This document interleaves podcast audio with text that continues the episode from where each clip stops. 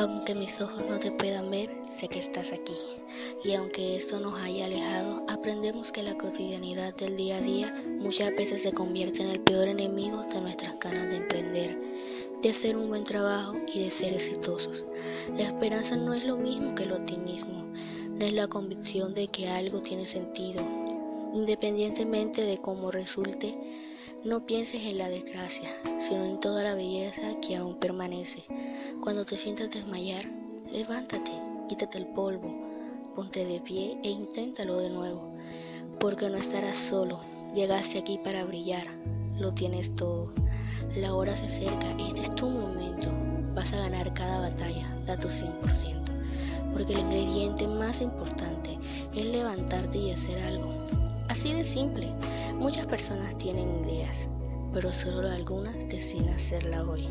No la siguiente semana, sino hoy. El verdadero emprendedor actúa en lugar de soñar.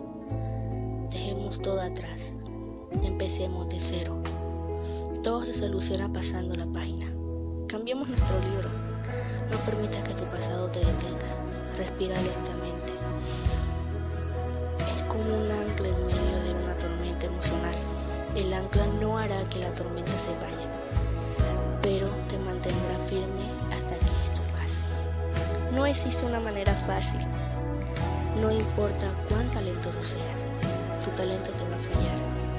Si no lo desarrollas, si no estudias, si no trabajas duro, si no te dedicas a ser mejor cada día, estás más que capacitado. Eres increíble, lo tienes todo. Solo tienes que confiar en ti mismo. No te rindas, por favor. No cedas.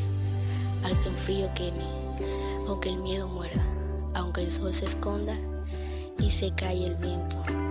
Aún hay fuego en tu alma. Aún hay vida en tus sueños, porque la vida es tuya y tuyo también el deseo, porque cada día es un comienzo nuevo, porque es la hora y el momento nuevo. Deja de soñar tus sueños y empieza a vivirlos.